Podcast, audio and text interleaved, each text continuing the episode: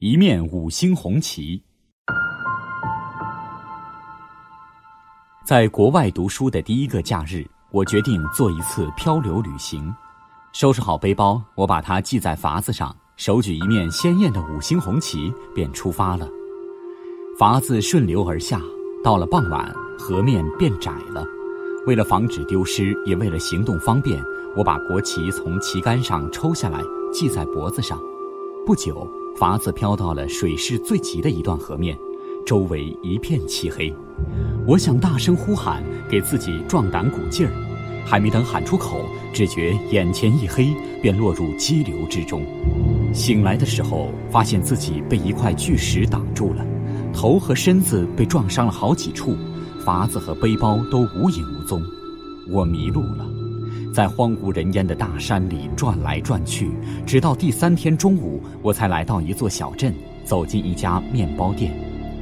我向老板说明了自己的处境，老板听懂了我的话，却把双手一摊，表示一脸的无奈，说：“我讲究平等交易，我给你面包，你能给我什么呢？”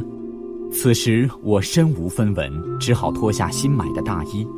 老板接过去看了看，耸了耸鼻子，还给了我。突然，老板眼里闪出亮光，他用手指着我脖子上的五星红旗，惊奇地问：“那是什么？”我犹豫了一下，把国旗慢慢解下来，再展开。这面做工精致的五星红旗，经过河水的冲洗，依然是那么鲜艳。老板拍了拍我的肩膀，告诉我可以用这面旗子换面包。我愣了一下，然后。久久地凝视着手中的五星红旗，老板转身拿起一块面包，见我没有反应，以为我嫌少，又拿起两块面包递给我，可以吗？交换吧。老板冲我打着手势，我摇摇头，吃力地穿上大衣，拿着鲜艳的国旗，趔趔趄趄地向外走去。突然，我摔倒在地上，就什么也不知道了。我醒来的时候，发现自己躺在医院的病房里，身边站着的就是面包店的老板。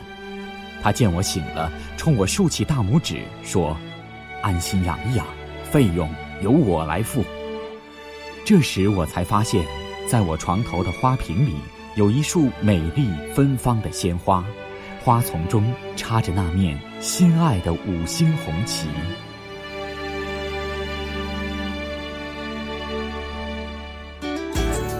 更多课文，请关注微信公众号“中国之声”。